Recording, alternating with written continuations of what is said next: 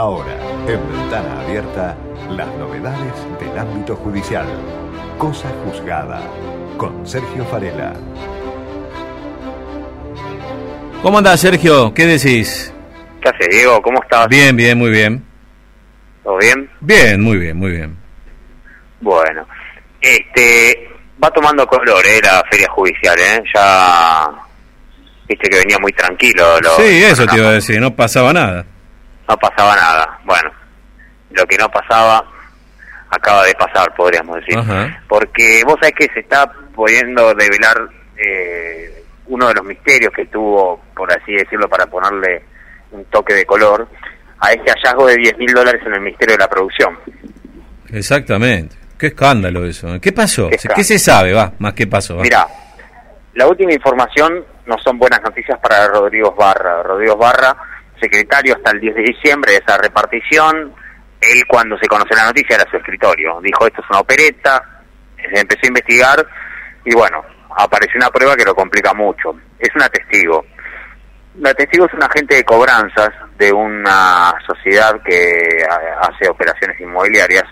Esa testigo dijo que ella le cobraba eh, las cuotas que terminó de pagar de un terreno Ajá. que Rodrigo Barra compró en dólares en Nordelta.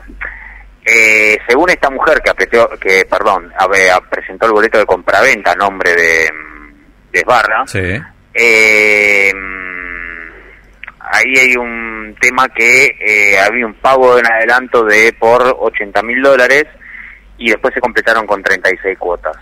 Los pagos se terminaron de hacer en abril del 2019, Mm, eh, con lo cual empieza a sumarse eh, prueba porque vos ten en cuenta que los dólares fueron encontrados en un sobre y en ese sobre estaba anotado este el nombre de esta de esta sociedad eh, que se dedica a operaciones inmobiliarias sí.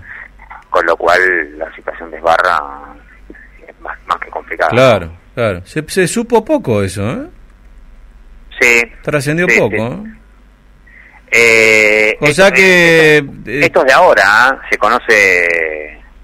Hace eh, La declaración fue hoy y Ah. acaba de terminar. Toma, ah, bien, ah, bueno, es primicia suya, entonces. Por eso Ah, yo no, decía, claro, bueno, ah, eh, primicia de Sergio Farela, viejo, a ver. No, por eso decía. ah, eh, bueno. Es de bueno. ahora. Ah, bueno, bueno, bueno. Este, Con lo cual, solo resta llamar a la gente inmobiliaria, terminar de confirmar eso y ahí. Ya te digo que mañana, semana próxima, más tardar, se va a venir un, de indagatoria. Y sí, Bueno, claro, claro. Este, así que está bastante complicado. Sí, sí. Está bastante complicado. Pero bueno, ya se va develando el misterio de quién son estos 10, y- 10 lu- eh, podríamos decir 10 luquitas. De verdes, ¿no? Sí, 10 hay de Luquita. 10 luquitas. Este, Bueno, se ve que el hombre estaba acostumbrado a manejar mucho dinero y ah, se le escapó acá. Se le escapó. Quedó ahí un vueltito. Este, y quedó un vueltito. vueltito. Pero bueno. ¿A quién no? Escúchame, ¿no te pasó nunca? Decí la verdad. Eh, con, con, con 100 pesos sí, con 10 mil dólares no.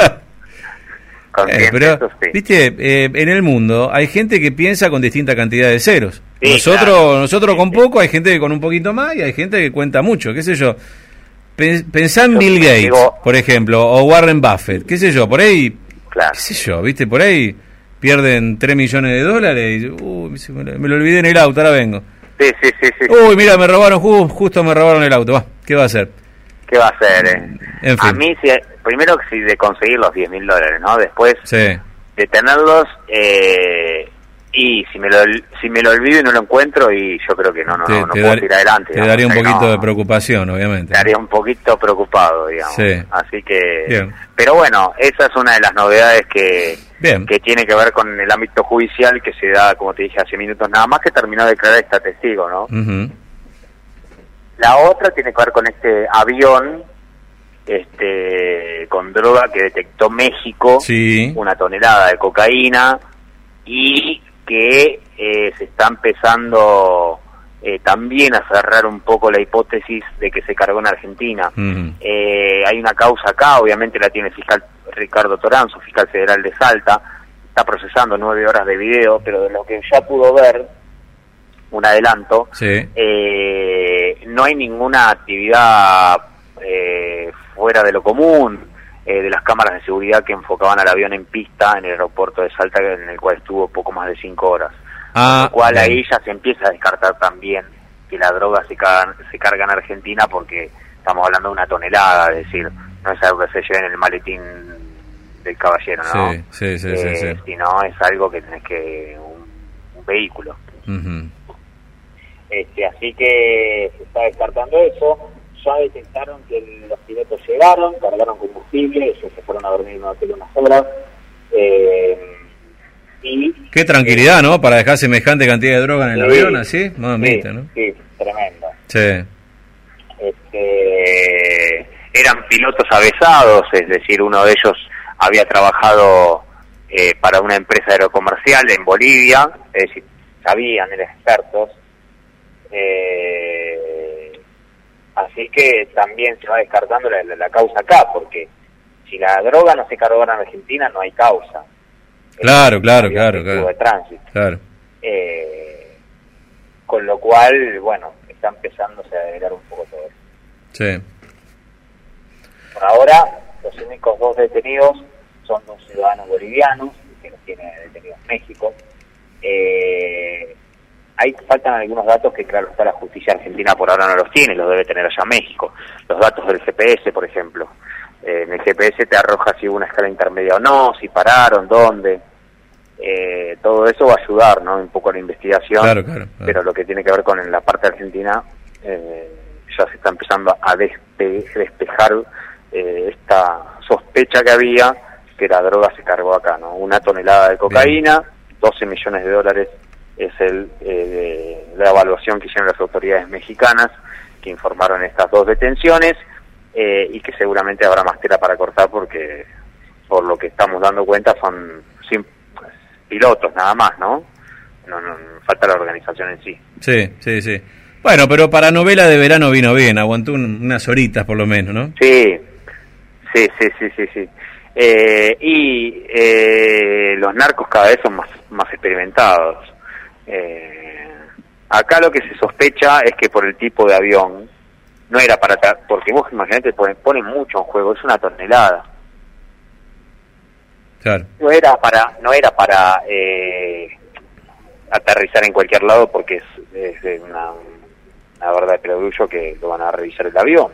Acá lo que se sospecha es que esa carga iba a ser arrojada a las aguas en México Ah. eh, y que hacen ese tipo de, de tráfico que tiene una, un- una denominación concreta, eh, con lo cual, bueno, después lo van a buscar eh, con algún tipo de embarcación Sí. pero lo cierto es que le salió mal porque, bueno, eh, rápidamente detectaron eh, la Fuerza Aérea Mexicana, Sí. que les puso aviones a los costados, lo intimidaron a bajar y una vez que bajaron, Claro. este, los agarraron, ¿no? Eh, ahí están los, dos- los dos detenidos. Sí, bien, bien. Bueno, Eh. este quedará la novela para quedará la novela para otro momento, ¿no? No, porque digo, se, se, se perfilaba como un escándalo internacional, ¿no? Sí, claro, y ya ponen otra vez en duda, imagínate. Imagínate la sospecha, Diego, si se cargó acá una tonelada de cocaína. No, sí, claro, hablando claro. de- No, no. Eh, lo raro es que generalmente la droga viene de allá para acá, no de acá para allá. Para ese tipo de destino, digo, ¿no? Si vos me decís España o algún otro país de Europa, bueno, sí, pasó con el avión de Holanda. Pero cuando ya me hablas de, de México, es distinto. Sí. Lo- la, la- la sospecha es que simularon todo porque cuando viaja un avión de algún país, eh, Bolivia o algo así, es con, eh, de- con origen, tiene una calificación que ellos le ponen de alto riesgo. Eh, entonces el hecho de venir, porque el, el vuelo salió de Chiapas, venir a Argentina eh, es para simular un poco eh, justamente eh, el no partir desde Bolivia o algún otro país que dé un indicador más de alto riesgo. Totalmente. A, pro- a prosópito, dirían los chicos. Bien. No, no digo a propósito. Tratando Ah, de eludir, claro, claro. Exactamente. Bueno. Así que, como te dije, eh, se va terminando la calma de la feria Sí, sí, ya oficial veo. de verano, ¿no? Ya Ya faltan pocos días. Este, la perlita te pongo, Dale. hay que felicitar, es una ironía, claro está, A ver. al Poder Judicial, porque después de ocho días, sí, ocho días Sí. hay sistema informático en el Poder Pero muy bien, che. El Consejo de la. Magistratura, después de tremendos esfuerzos, hay que ver cuánto puso en dinero, Ay, seguramente mucho. Después de ocho días, el sistema judicial vuelve a recobrar el sistema informático Muy que bien, tenía che. perdido por ahí. Bien, bien. Bueno, mandale salud. Por ahí se dieron cuenta que había una actualización, acá me aporta Iván, nuestro operador técnico, ¿no? Este, la- yo creo que el Poder Judicial, en cuestión, en materia informática y, todo lo que tenga que ver con, con sistemas y demás, y yo creo que retrasa unos 500 a 600 años, mínimo, mínimo, es Sí, tremendo. Vos decís que todavía están...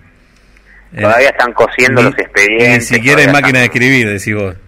Y más o menos, viste, más o menos, es así. Dios Y me el libre. fax, la máquina de escribir.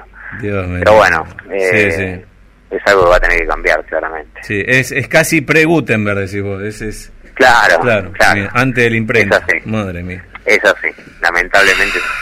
Pero, como- como, como vengo hablando del tema de la inflación, ¿no? Yo creo que cuando eh, los sistemas están tan desactualizados, tan, este, tan añosos, y no hay cambio, es porque a alguien le conviene. Claro. Sí, sí, Siempre. totalmente. Son como los molinetes, que ya hemos hablado de los molinetes en tribunales. Eh, no tengo dudas. Los molinetes, si, si no están, o están, y en los ministerios también, ¿eh? Eh, si están eh, y no funcionan, o directamente no están, es porque a alguien le conviene. Obvio. Concuerdo. Alguien sale beneficiado. No es todo prejuicio. El prejuicio es para la República. Pero bueno, ¿viste? La República que, que se embrome, ¿no? Sí, sí, lamentablemente. Sí. Porque no lo toman como propio. No, por supuesto, por supuesto. No lo toman como propio. Eso la- lamentablemente es así. ¿no? Bueno, Sergio, siga disfrutando de esta feria tan particular. Bueno, yo voy a, a ver, voy a cuidar un poco los 10 mil dólares. Me voy a Sí. ofrecer como, como guarda segura. Totalmente, así me gusta. Un abrazo. abrazo, Diego. Gracias, ¿eh? Hasta luego. Hasta la próxima, Sergio Farela.